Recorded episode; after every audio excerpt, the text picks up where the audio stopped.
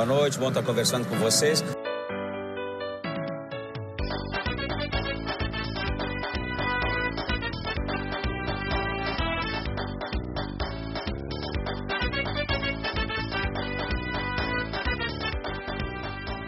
Alô, torcida Chavante! Estamos chegando depois de um longo tempo de uma quarentena.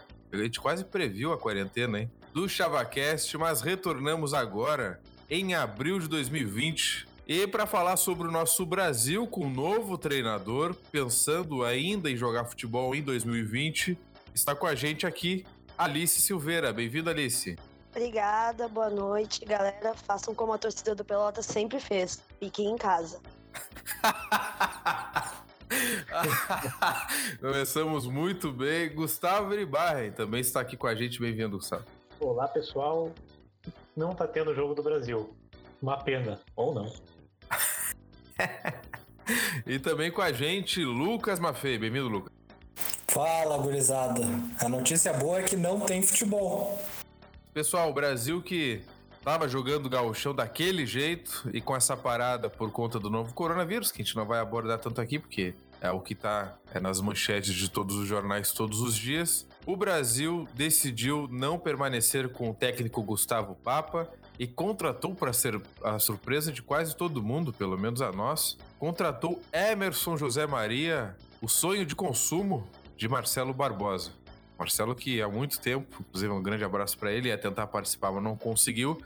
Gosta do trabalho do Emerson Maria e esse rapaz agora vai treinar o Brasil. Esperamos ainda em 2020. E com ele também uma comissão técnica, incluindo o preparador físico, para nossa alegria.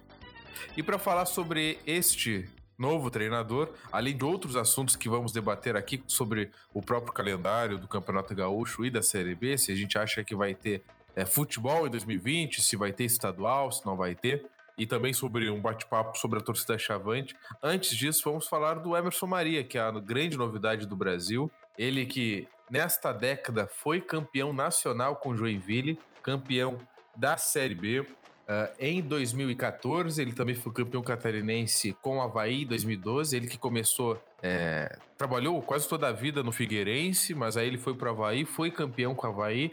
Em 2012, ele foi eleito melhor treinador do catarinense. Depois, com o Joinville, levou o Joinville ao ápice é, na Série A do Campeonato Brasileiro. Claro, depois o Joinville caiu que nem bosta, né? Foi campeão também com, com Fortaleza. Fico tão triste. é, fico tão triste. Fogos de artifício. Uh, e campeão também da, dos campeões cearenses com Fortaleza, não tenho nem ideia de campeonato isso aqui, sinceramente, não cheguei a pesquisar antes. Mas enfim, ele está no Brasil, para grande surpresa de todos. Eu quero saber de vocês, guris e gurias, se vocês estão felizes com este nome do Brasil e o que, que a gente pode esperar desse treinador que, na minha opinião, já adiantando, é de uma outra prateleira, né? Claro, o Rogério Zimmermann eu também considero de outra prateleira, mas destes últimos que nós contratamos, com certeza é o que tem mais nome.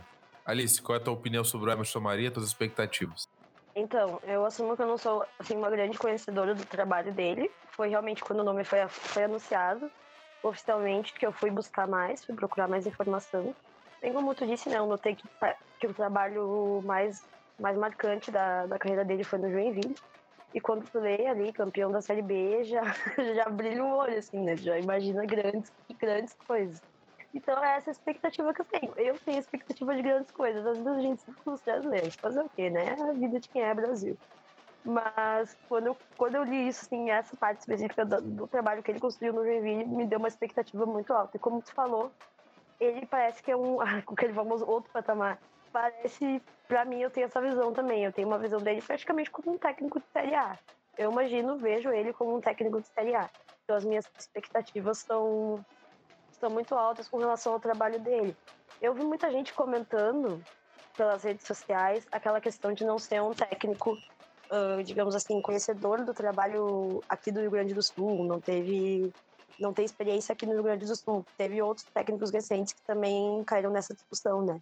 Mas eu não penso muito por esse lado. Eu tenho bastante expectativa pelo, pelo trabalho dele aqui. Vamos ver né, como é que vai ser com relação a essa sequência de, de temporada que a gente não, vai, não sabe muito bem nada ainda.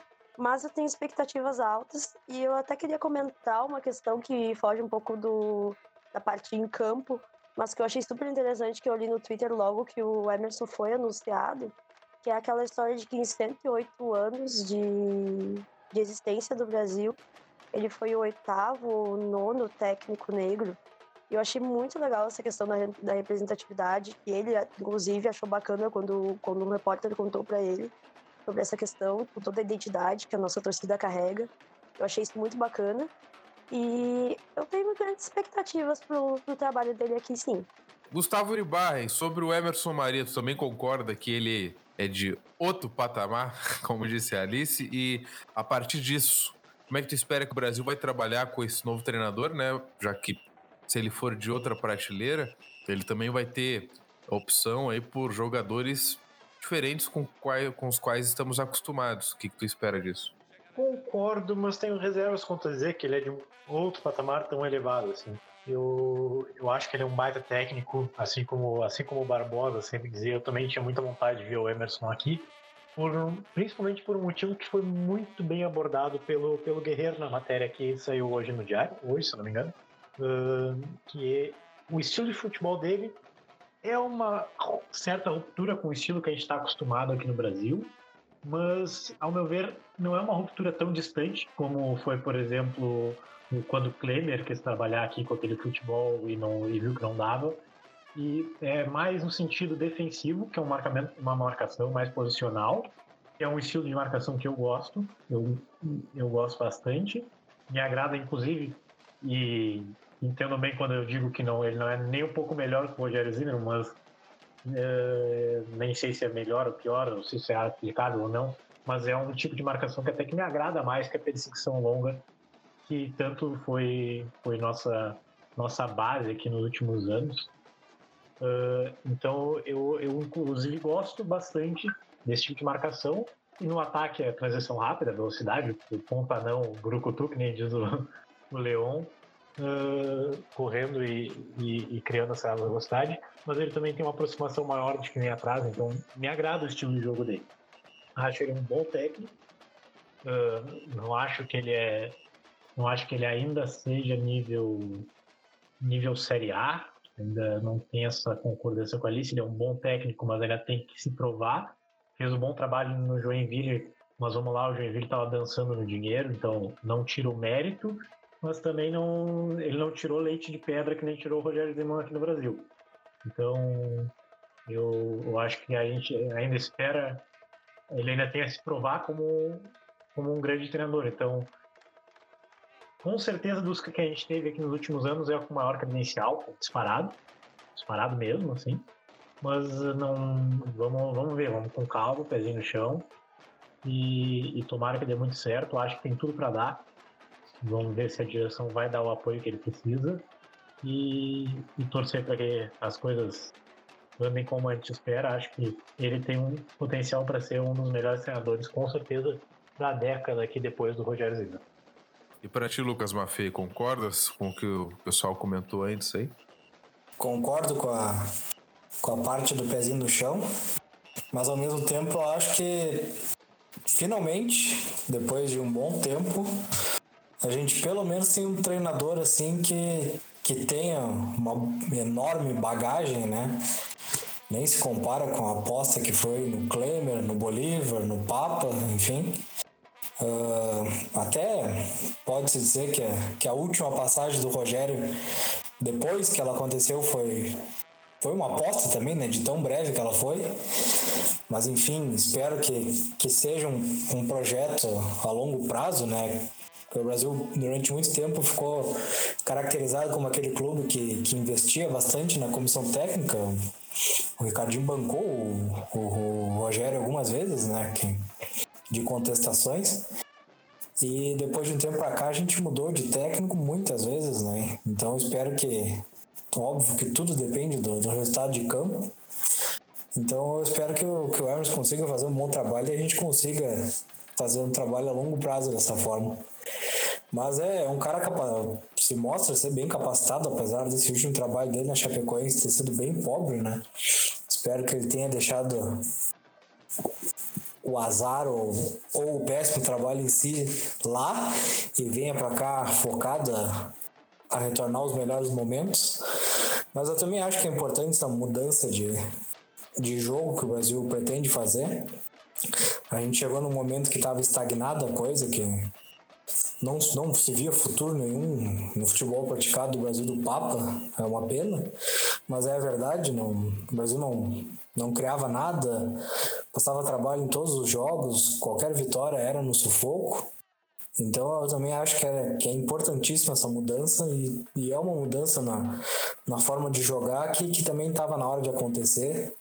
A gente tem que, que começar a dar ó, um novo ciclo, né? Dar uma volta por cima, quem sabe. E, e talvez tenha sido uma, uma ocasião pelo Emerson estar tá tendo alguns trabalhos não tão bons, mas quem sabe agora ele pode vir fazer um bom trabalho. Também acho importante essa questão da representatividade que a Alice comentou ali, do, do fato do Brasil ter essas raízes fincadas no, com, com o lado negro, né? Então é importantíssimo a gente ter um treinador negro. Óbvio que, que ele é capacitado, né? Mas é importante ter essa, essa identidade.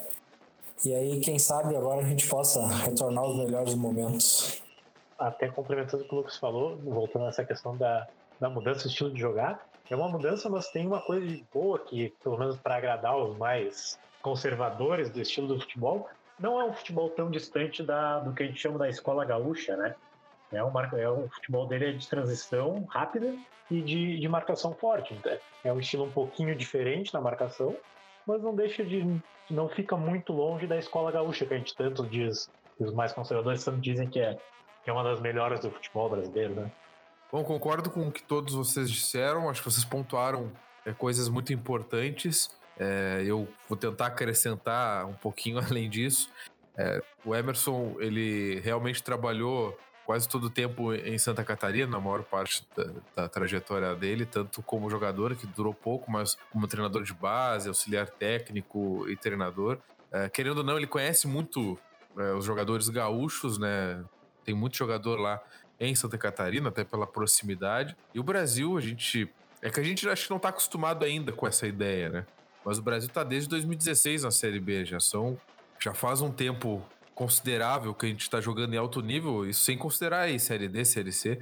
Mas o Brasil já vem alguns bons anos jogando e passando muitos jogadores por aqui e daqui saindo muitos jogadores também. O Emerson nos enfrentou várias vezes. É, ele está trazendo, inclusive, foi também matéria do Diário do Vinícius Guerreiro, um preparador físico, o Alexandre Souza, que eu não conheço o trabalho dele, mas é um cara que conhece muito futebol gaúcho pela entrevista que ele deu, conhece até o Luizinho, conhece a história do Luizinho no Brasil. Disse que gosta do estilo do futebol gaúcho, de marcação, de mais físico, contato físico. Eu acho que essa questão ele vai superar com certa tranquilidade, assim. Uh, a carreira dele é, é, diferente, como disse o Lucas, como vocês todos disseram, né? Em relação às últimas apostas que nós fizemos. Ele é um treinador com título nacional, campeão de uma Série B. É, a gente não teve isso, não sei a última vez que a gente teve, faz um tempo já. É, então, mas é um treinador que está no momento também, né? Não, não tá em alta, né? Então, senão não, não, não estaria aqui nesse momento. O Emerson Maria, o Brasil, é a fome com a vontade de comer. Porque o Brasil precisa dar um salto nesse sentido né? A gente teve o Rogério, mas não teve mais ninguém além disso é, com certo respaldo assim, de, de carreira. E ele também precisa de um clube é, minimamente é, bem colocado no cenário nacional, com competições importantes, como é o caso do Brasil. Então eu acho que é uma união muito interessante, não vai fugir muito do reduto dele, né? Ele vai estar tá, continuar no sul do Brasil. Eu acho que isso é uma boa oportunidade para ambos, né? Para o Brasil e também para o Emerson. A questão que mais me preocupa é justamente os investimentos no time, né? A gente lê a matéria do Vinícius que o Gustavo destacou sobre as mudanças é, que a gente vai encontrar provavelmente nos times do Emerson aqui no Brasil. Ele usa muito volante, volante participando, posse de bola.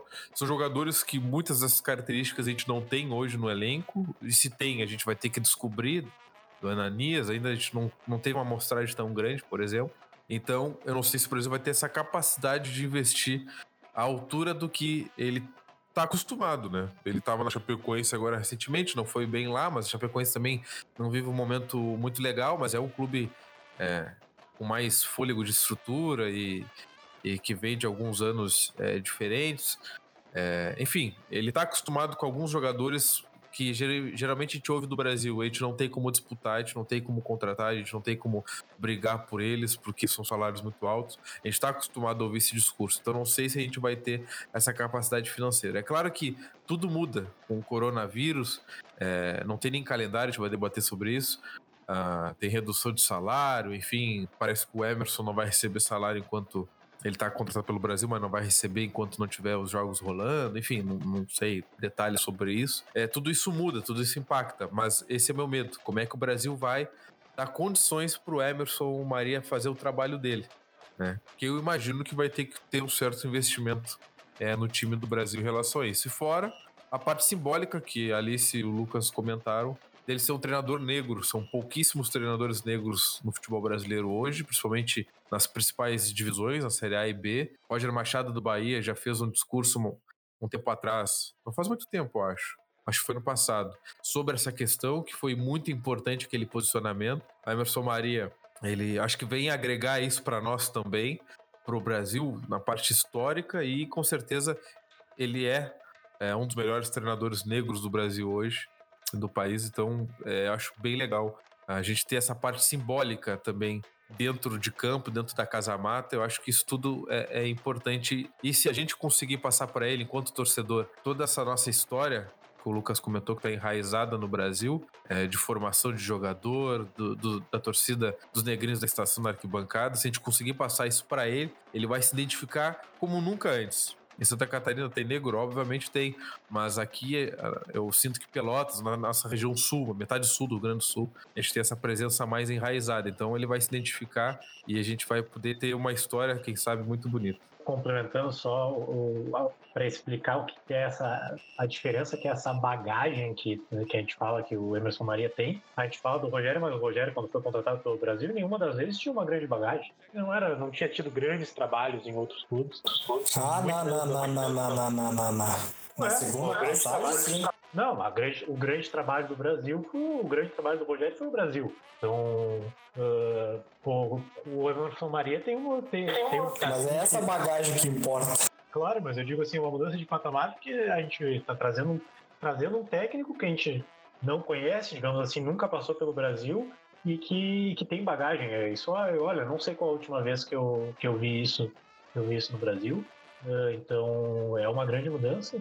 E essa cultura, essa questão de, de trazer um técnico negro, a gente viu muita gente desqualificando como uma questão não importante, eu acho importantíssimo, essa é uma coisa que, que é, é, é representativo, eh, até pela, por essa que a gente vai, acredito que a gente vai falar um pouco depois, do Brasil está perdendo a identidade, a torcida do Brasil está perdendo a identidade, isso é, o, é uma possibilidade de começar, de por aí também achar um caminho de, de recomeçar a buscar essa cultura, certo? Essa, essa raiz forte que tem no Brasil, que tem na periferia, que tem o seu torcedor mais carente, seu torcedor como um dos mais apaixonados.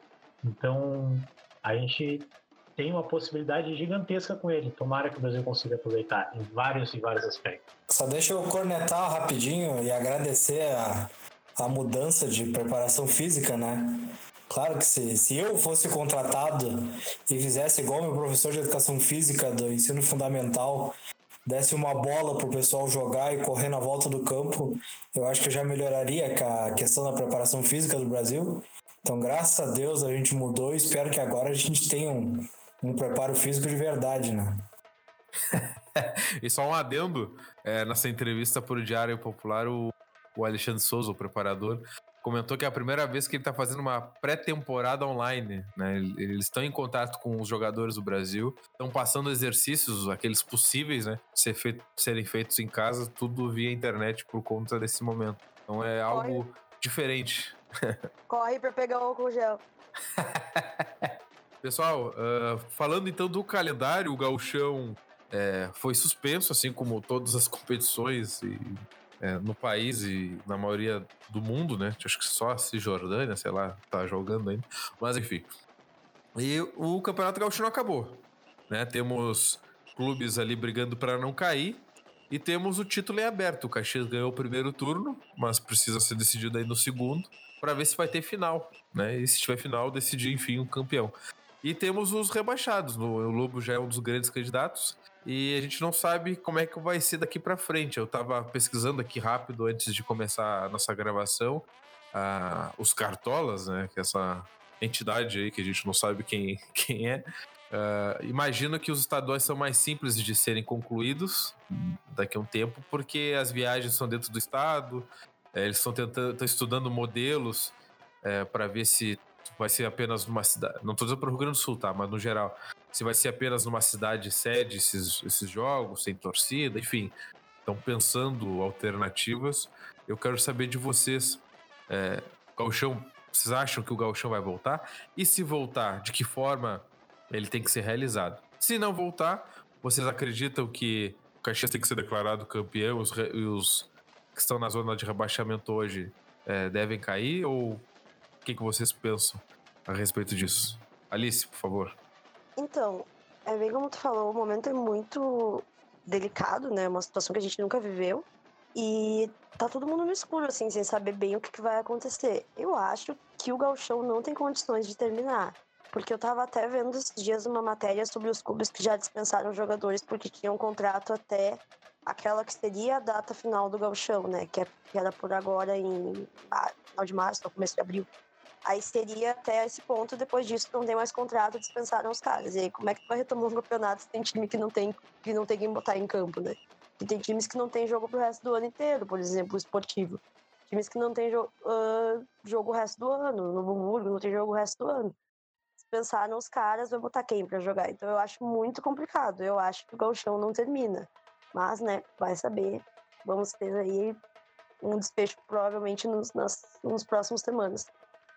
E quanto a quem cai, essa questão aí, eu acho que decidir, assim, parar o campeonato, terminou, a gente deixa como tá, vai ser mais injusto para quem tá lá embaixo, não ficaria nem um pouco triste do Pelotas cair, mas eu acho que é mais injusto com quem tá lá embaixo do que, por exemplo, declarar o Caxias campeão. Declarar o Caxias campeão seria de boa, vencer o primeiro turno, justo, declarar o Caxias campeão, acho que seria bem mais de boa do que tu rebaixar quem tá, a galera que tava ali na, nos dois últimos lugares.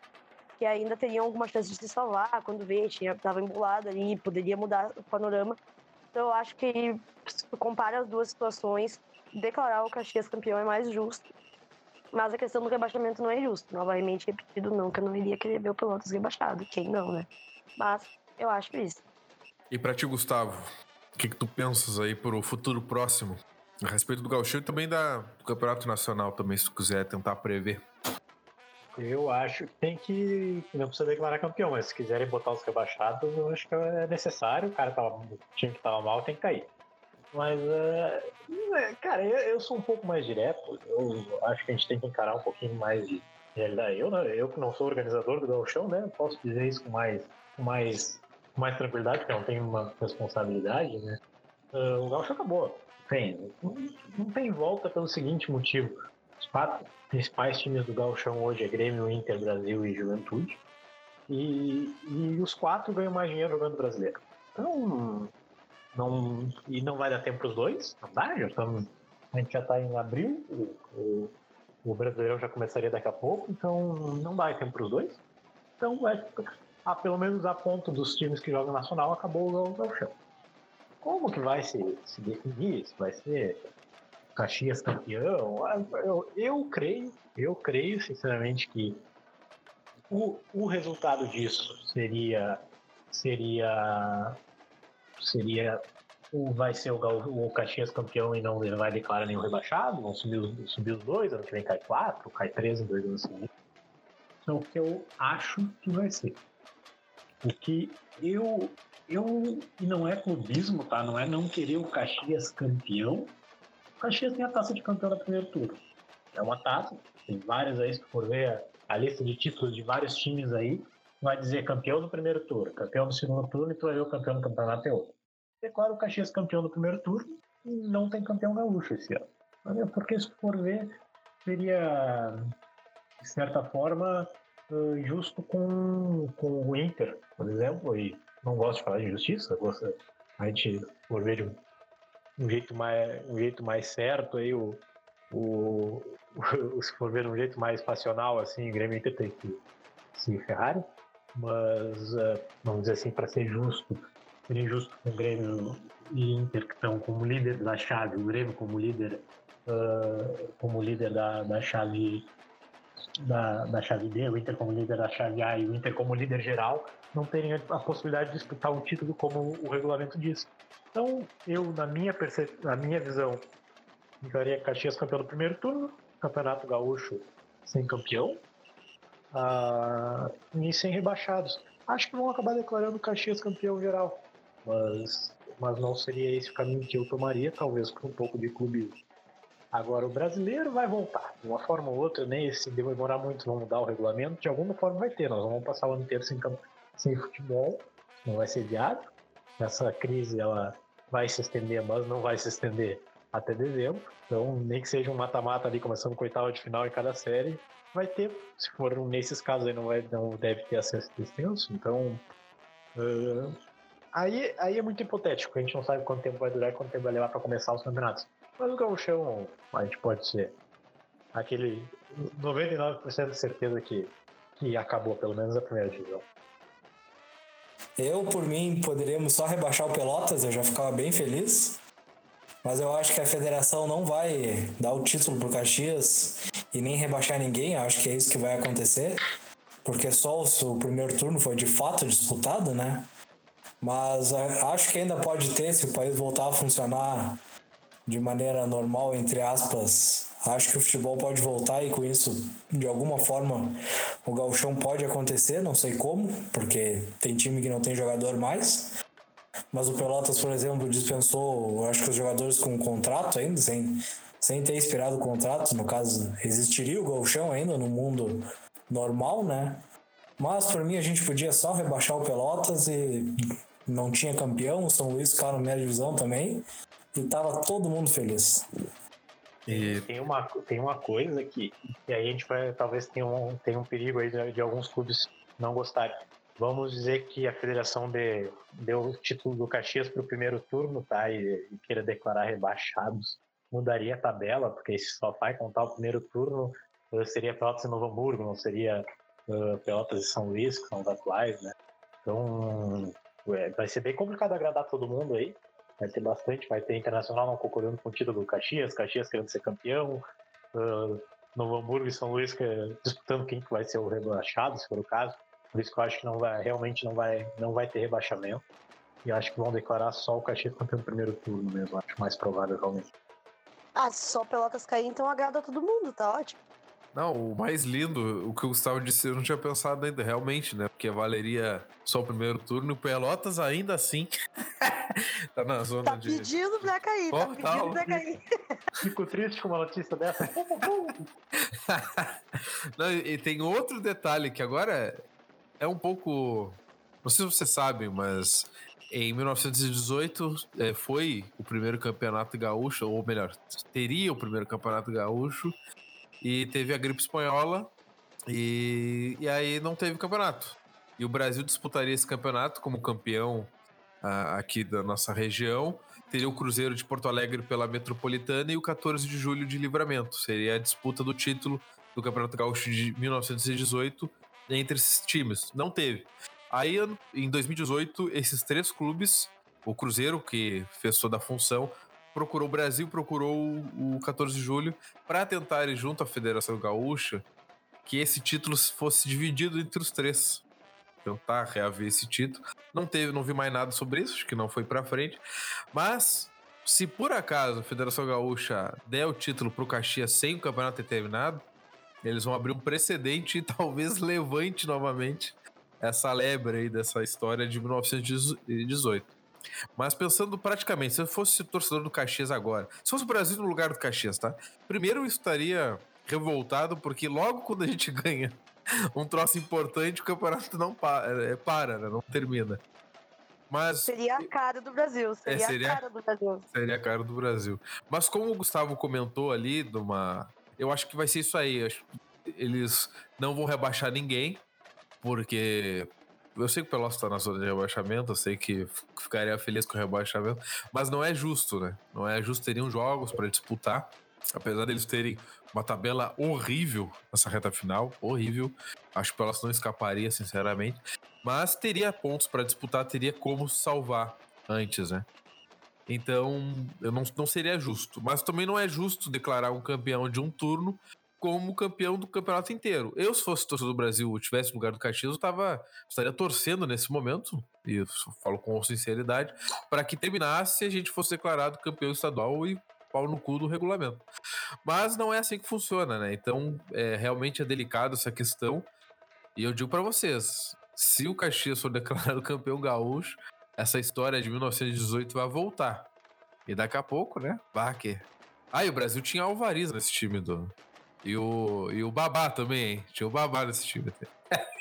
Faz, faz o seguinte: o Caxias foi pra final, ele não ganhou nem perdeu, dá o vice pro Caxias. O Caxias não ganha título do interior também. Não nos passa em porra nenhuma também, então tá valendo também.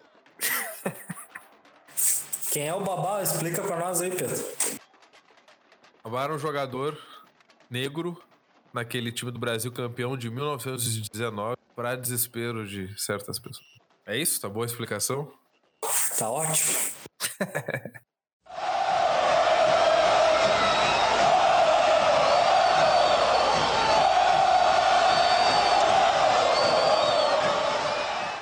Pessoal, antes de encerrar, vamos falar sobre a torcida do Brasil, né? A gente falou de raízes, falou de identidade, falou de momentos, de conquistas. A gente estava vendo esses dias, é, graças ao colecionador Chavante, né? Marcelo Barbosa aí tem uns 35 HDs externos com conteúdo do Brasil. É, quem tem história conta, mas esse cara tem, tem muita coisa guardada. E ele vai compartilhando de tempos em tempos, vai se organizando, vai compartilhando na internet. A gente estava vendo Brasil 14 de julho de livramento, primeiro rubro-negro do país, inclusive. Em 2012, pela Copa Eldorado, o Brasil virou a partida 2 a 1 e foi fundamental, porque a gente foi para a final da Copa Eldorado. Apesar de não ter sido campeão, a gente ficou com uma das vagas ali daquela copinha, ficou com a Copa do Brasil, né, já que o, o time da Parmalat escolheu a Série D. E, e foi importante, né, para tudo isso que a gente viveu ali né, de 2013 para cá. Uh, a gente notou a torcida do Brasil né, fazendo aquela festa que fazia, a gente está acostumado a ver na Baixada. E aí a gente falou ali de médias de público. O Brasil em 2014 teve mais de 7 mil pessoas é, por jogo. É, em 2015 a gente estava com mais de 8 mil sócios. Então a gente estava falando sobre essa questão, né? De como mudou também a arquibancada do Brasil. Não, não somente em números, mas também em comportamento, né? A gente tinha só uma charanga, hoje a gente tem duas. Então são mudanças, né? Que não tem como não notar. Então eu quero debater com vocês. Vocês acham que a torcida do Brasil decaiu? Ou foi reflexos é, de ações da diretoria? Ou foi o, o, modelo do campeonato? A Série B não, não atrai tanto como o galchão ou campeonatos com mata-mata? Eu quero saber de vocês, qual a opinião de vocês sobre a torcida do Brasil? Eu tava ali, se começou nas outras duas vezes, eu vou começar com o Lucas agora. A gente inverte. Lucas, qual a tua opinião? Eu acho que, que é uma junção de fatores, na verdade, né? Eu acho que se tu pegar todas as torcidas do país, o futebol em si mudou no país, né? Desde a Copa, por exemplo, para cá, houve uma elitização que começou no, na Série A com os principais clubes, até que ela veio descendo, veio descendo e chegou até nós. Isso foi inevitável, né? Porque se tu pega o ingresso, um jogo normal do Brasil, ele já chegou a custar 60 reais, por exemplo. Então isso, isso é complicado de, de tu ter uma identidade de torcida pagando 60 reais três vezes por semana, sei lá. Outro fator que pesa bastante no caso do Brasil, acho que é a obra em si, né? A não ter a, agora a arquibancada Juscelina, mesmo que fosse a de a metálica, né? Ela pesa bastante, mas houve uma mudança no, no jeito do estádio se comportar, né? Houve uma mudança estrutural muito grande no estádio, então acho que isso pesa também. Outra coisa que pesa bastante, mas aí já vem de mais tempo, que, que esse jogo em específico de 2012 é o álcool no estádio, né? Isso pesa bastante, porque a gente quando vai fica até o último minuto Eu, quando era criança, eu ficava doente. Eu brigava com meu pai, ficava emburrado depois. Eu não vi o Brasil entrar em campo. Ficava louco, ficava emputecido. Porque ficava, queriam ficar bebendo, não bebia, era criança, né? Eu queria ver o Brasil entrar em campo, não tava nem aí. Faltava duas horas para começar o jogo, a torcedor tava cantando lá dentro do estádio já, eu queria estar dentro, dentro do estádio. Agora todo mundo entra voltando 5 minutos ou com 15 minutos de bola rolando, tem gente entrando ainda. Então isso mudou bastante também, né? Outro fato que pesa bastante é que se, a gente joga uma copinha contra o 14 de julho, o Brasil é favorito para ir para a final, como foi, né? Então é um campeonato que a gente vai disputar para ganhar, mesmo que a gente acabe eventualmente não ganhando, sei lá. É um campeonato que, que a gente vai disputar para ganhar. E a Série B não é a mesma coisa, né? A Série B a gente já chega, começa dois anos antes da Série B de 2020, lá em 2018. A gente já pensa na Série, D de, na série B de 2020 nos 45 pontos. Se a gente não cair, tá bom. Então isso acaba pesando, né? Ir pro estádio para para não cair é, e pagar 50, 40 reais, sei lá, é complicado, né? Não é a mesma, o mesmo tesão que tu vai pro jogo sabendo que teu time é uma bosta. Então isso ficou enraizado já de um tempo pra cá. A gente sabia que o time é uma bosta e a gente não vai lutar por merda nenhuma a não ser não cair. Então acho que cada coisinha vai, vai pesando e aí tu pega o, a diretoria do Brasil, o presidente, quem quer que seja que tenha o microfone na boca, pega para falar mal da torcida, pega para falar mal da torcida, a mesma coisa que a gente já debate bastante tempo aqui. Então isso também vai minando cada vez mais. Então tu pega tudo isso e eu acho que se transforma no que é hoje. Até, eu acho que até o estádio está pronto, a gente tem tudo ali encaixadinho. Também não sei se essa história das duas charangas um dia vai mudar agora que, que o pessoal já foi para trás do gol lá e eu acho que não vai mudar mais, não vai ser só a garra no meio. Eu acho que isso não vai mudar mais, então eu, eu acredito que a torcida do Brasil possa vir a ser uma parte do que ela já foi um dia somente quando a Baixada estiver pronta. Não sei se vai mudar isso. Mas eu acho que todos esses fatores vão pesando de uma maneira que a gente chegou no patamar de hoje. Porque se tu pega aquele vídeo ali, tem um monte de gente na rua, daqui a pouco tem um monte de gente cantando com, com Samuel ali dentro, agarra e tal. Aí depois tem um milhão de crianças abraçadas no Alex Amado. E é isso, acho que mudou muito de tempo para cá e, e, acho que a gente não vai ver mais aquilo, porque até a entrada em campo hoje é com musiquinha da, da federação, da CBF, tu não vê mais aquela loucura que era a própria entrada em campo do time. É, antes de passar para o Gustavo, tu comentou essa parte da entrada em campo, que é uma marca muito forte do Brasil, né? Toda criança a gente vivenciou isso da saudade desses momentos, né? Uma coisa que, como tu disse, da musiquinha da Série B, que é horrível do Gauchão, sempre é uma merda essa musiquinha. E eu sinto falta do time do Brasil aparecer no túnel ali, só a cabeça do primeiro jogador ali, e a garra já começar a tocar e a galera já a gritar, e os caras vêm correndo o máximo que dava, né? Porque tinha criança também junto. E vem correndo a direção à torcida, a galera levanta os braços e Cara, é, era diferente. Isso impacta realmente. Isso impacta realmente. Pessoal, vou me atravessar de novo. Se tu pega aquela série C de 2008, que o Brasil jogava todos os jogos no, no açude, né? Que se transformava a baixada. A entrada em campo era tão louca, apesar do estádio não estar tá cheio por causa da chuva e tal, a entrada em campo do jogador era tão louca que eles entravam dando peixinho no chão. Era uma loucura entrar em campo. Aí tu pega essa entrada em campo de hoje, olha a diferença que é. Gustavo Iribarri, qual é a tua opinião sobre essa questão da torcida aí? O negócio é voltar pro, pro gramado ruim, cara. O gramado ruim é que fazia a diferença. é, cara, a gente tá. É triste ver o que acontece com a, a torcida do Brasil. É triste cada vez que tu entra no, na Baixada, tu não sabe para que lado tu vai, porque uh, de um lado tu tem a garra, que eu sou bastante a favor da garra, não tem tem minhas críticas reservadas, mas não, mas sou muito a favor. Uh, mas infelizmente às vezes não toca tanto as músicas da torcida para levantar o, o povão mesmo, então não é tanto. Às vezes eles pecam um pouquinho nisso, mas do, de qualquer forma tem do outro lado uh, aquela outra torcida organizada lá que devido a essa decisão de de ficar do outro lado, prefiro nem estar longe, porque não consigo gostar, não consigo ver as torcidas do Brasil separadas assim, ver duas baterias no estádio, uma tristeza, tu não sabe, tu, tu não sabe para onde tu vai ver o jogo. É triste de qualquer um dos lados assistir tem muito do que o Lucas falou, tem muito do que há anos a gente agora a gente tem 2014 foi um ano legal da torcida, com o esquadrão ali, e o, e o time vinha bem, isso ajuda muito. 2013, 14, ele vinha bem. Uh, depois disso, a gente teve ali alguns lapsos só, e não suficiente para resgatar. A gente vê no último tempo, nos últimos meses aí, a, não vou dizer que acho que é por causa da saída de uma certa pessoa da, da equipe coletiva. A gente vê o Brasil trabalhando um pouco mais no, no, no trazer de volta a torcida de alguma forma, tímida ainda, mas é, um pouquinho melhor, ver baixando o nível de ingresso, sócio social, é, esse tipo de ações assim que são importantes para trazer a cultura do Brasil de volta. Eu concordo que só vai realmente ter alguma chance de voltar com a baixada pronta, também é, é um fator importante, principalmente a geral. O, o, Brasil sempre foi da arquibancada da Juscelino, foi uma das primeiras e foi e foi o coração da torcida do Brasil durante anos. Então ali a gente tem um, um fator de importância muito grande ali para a identidade da pessoa.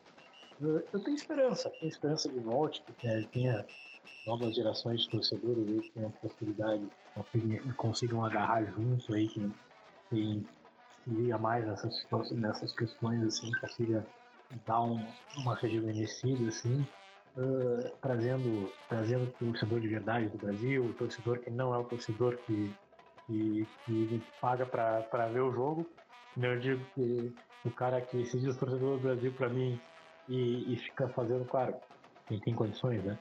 E fica fazendo conta para ver se fica mais 10 pila mais barato ou mais caro com ingresso estudante ou com a, o sócio. Esse, esse aí não, não é o torcedor de verdade, por isso que eu acho que tem que ter ingresso barato para atrair o torcedor de verdade do Brasil, que é o torcedor que, que tá, lá na, tá lá na periferia e sempre acompanhou o Brasil e no, nos últimos tempos não pode. Esse, para mim, é o principal. Esse é o principal fator para trazer a torcida de volta. Tudo depende disso. Como, como o Lucas falou, chegou a ter ingresso a 60 fila para jogo de gauchão. E, graças a Deus a gente saiu disso.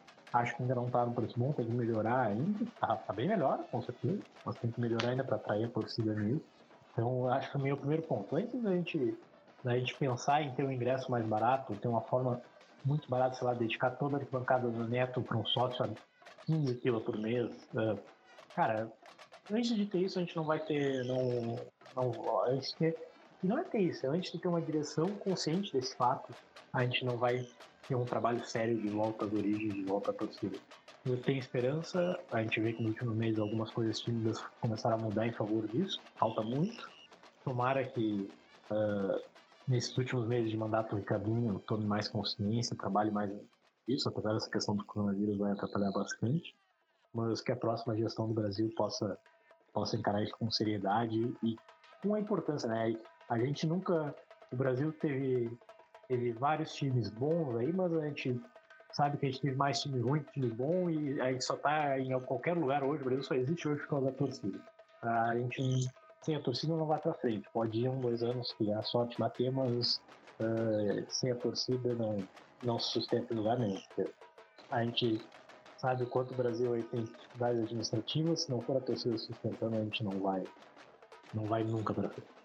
E para ti, Alice, qual é a tua opinião sobre todas essas questões envolvendo a torcida do Brasil? Então, eu concordo com todos os pontos que, o, que os guris comentaram.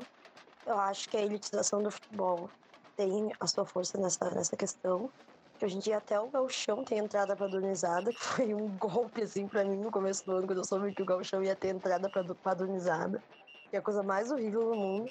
Uh, além disso, como vocês comentaram, o estádio desestruturado, né, por conta das obras, eu acho que pesa muito também essa história de que tu, às vezes, dependendo de ponto do estádio que tu fica também, tem uma, uma charanha entrando por um lado do ouvido e outra pelo outro, não sabe quem que tu acompanha, tudo é complicado a, a, direção também, como vocês comentaram, vem aos poucos tentando reaproximar o torcedor, mas ainda é um trabalho muito, muito, muito lento. Acho que é falta mais da, da direção aproximar o torcedor, o torcedor do clube.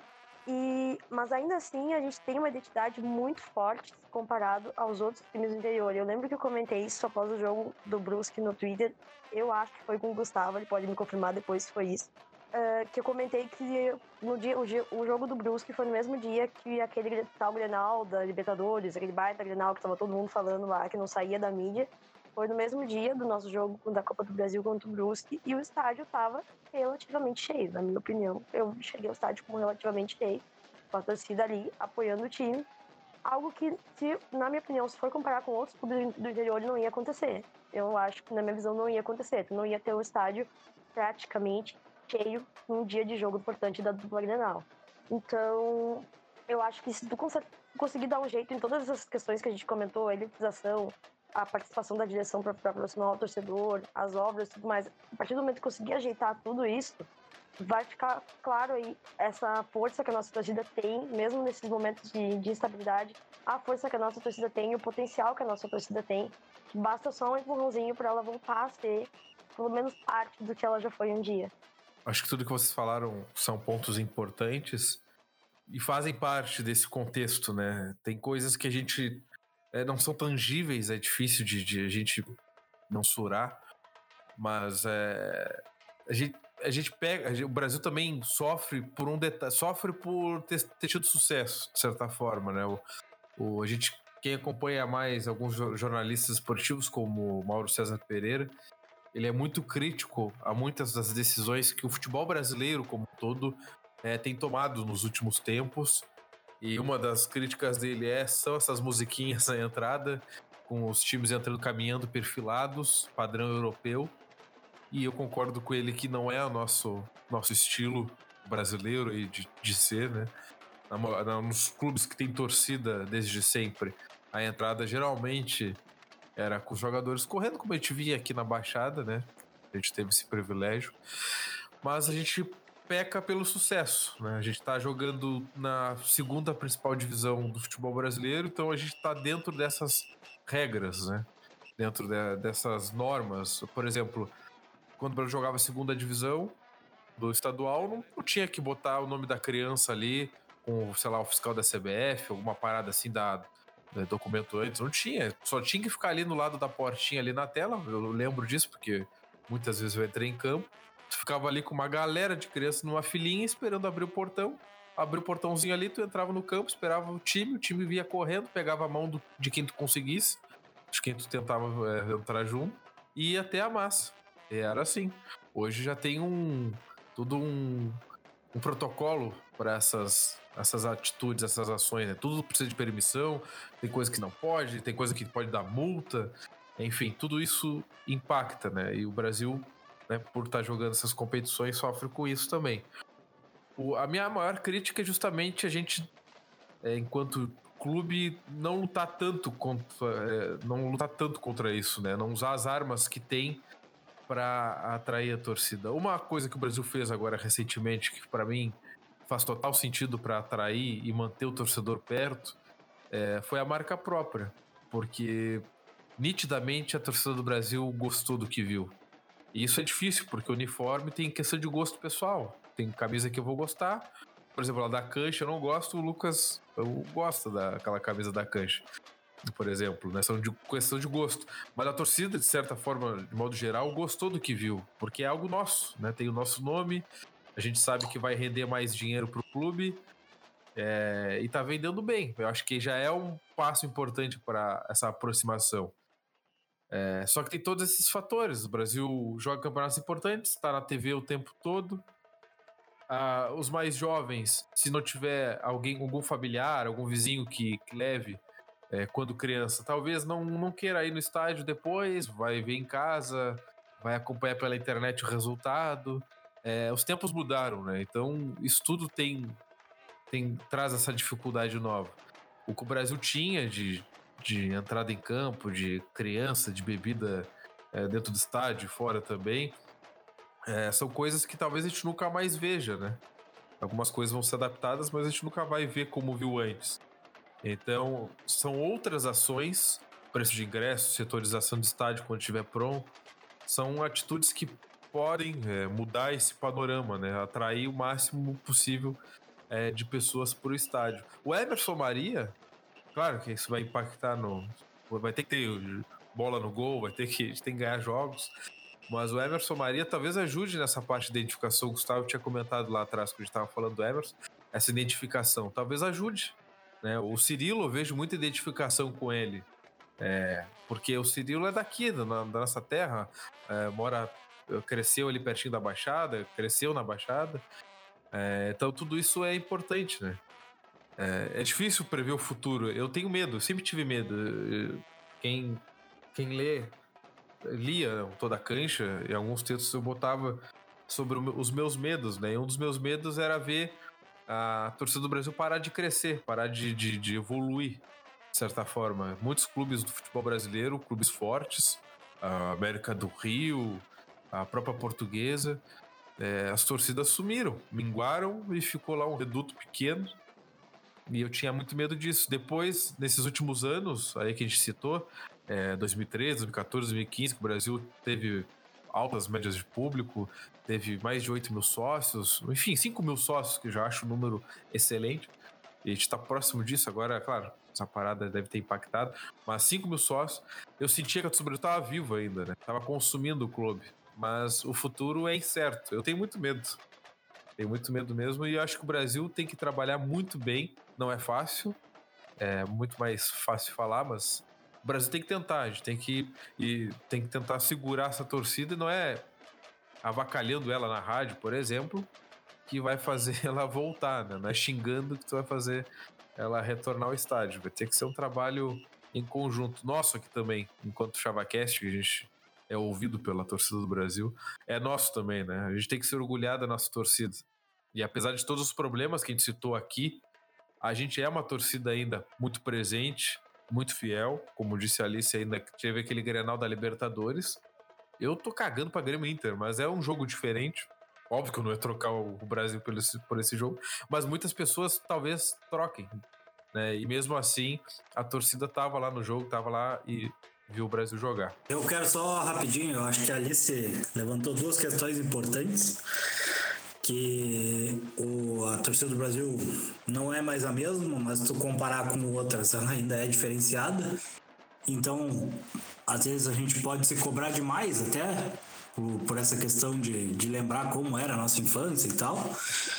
E a outra questão é que uh, eu acho que a direção do Brasil ela se esforça talvez recentemente para melhorar essa relação, mas ao mesmo tempo ela não se esforça. Porque o Brasil tem um, um, uma mensalidade ali, um, um plano para pessoas de baixa renda.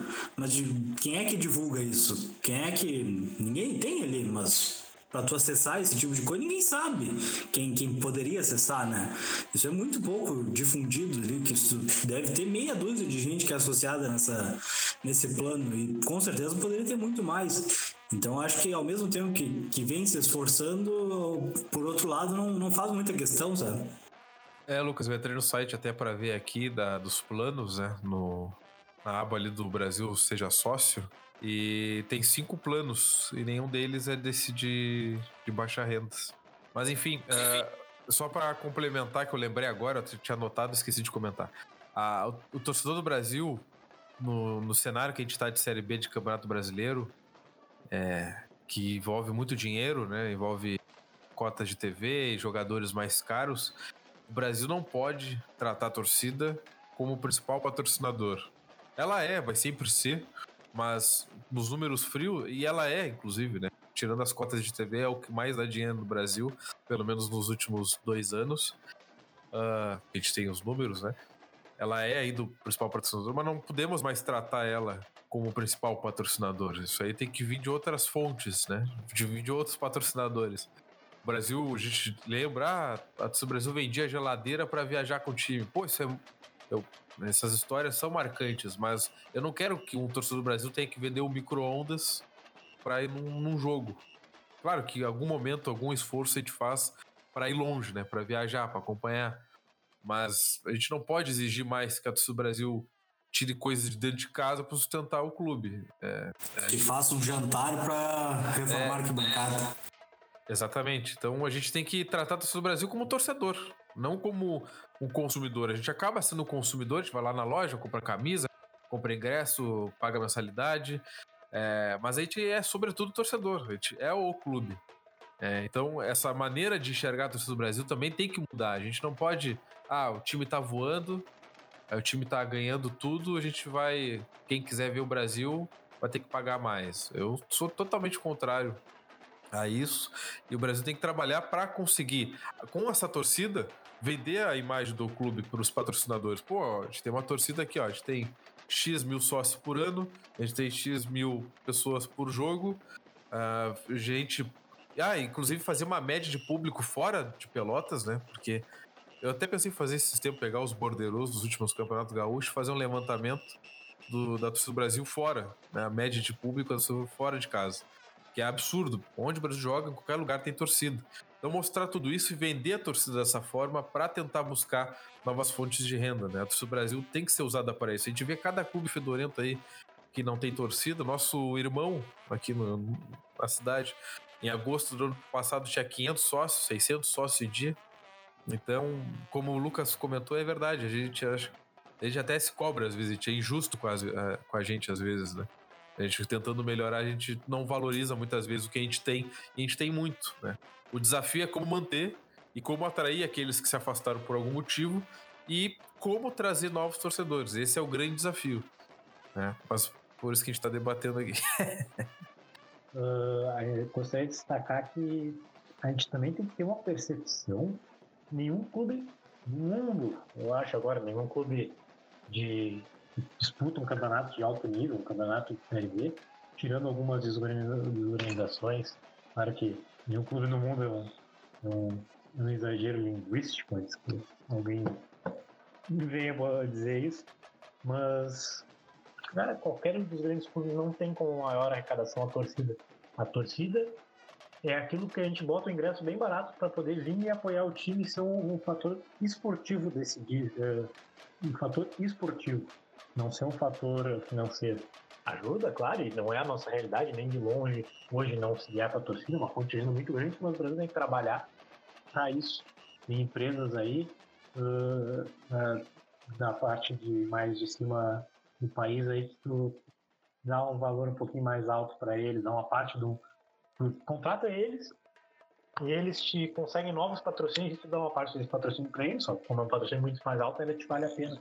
Então, é um exemplo de coisas que tem que se fazer para tentar, tentar levantar a arrecadação do Brasil sem ser na costa da torcida, porque essa ponte, olha, ela, a gente vê que ela, ela é inesgotável, ela não para nunca, mas ela tem um limite do quanto ela consegue. Porque ela pode ser limitada, então a gente só vai chegar até certo ponto. E futebol, infelizmente, hoje é dinheiro, tem que, tem que ter outras formas de arrecadação queria comentar uma coisinha, não sei se vocês chegaram a ver os públicos desse gauchão que não terminou, o gauchão desse ano, que mesmo com toda a merda que a gente tava, o maior, a maior média de público do interior era a nossa. Com outro time do interior sendo o campeão no primeiro turno, a maior média, média de público do interior era a nossa. Não sei se vocês chegaram a ver.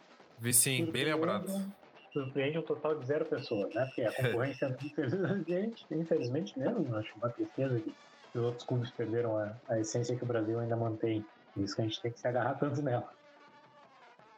Então tá, pessoal, agradeço a presença de todos. Acho que debatemos coisas bem legais. Não sei se o programa ficou longo, mas até porque estava sem um tempo sem gravar, para compensar um pouco. Uh, não vou fazer promessas, porque é difícil cumpri-las, mas quem sabe entrevistas durante a semana, quem sabe é, novos debates. A gente vai ter que trazer alguns assuntos que que sejam não tão factuais, né? A gente não tem jogos rolando, não temos perspectiva de quase nada. Então, para a gente debater sobre o nosso chavante. Obrigado pela presença, Alice, Lucas, Gustavo. Até a próxima. Valeu. Obrigado. Valeu, babá. Valeu, valeu. Fiquem em casa. Fiquem em casa.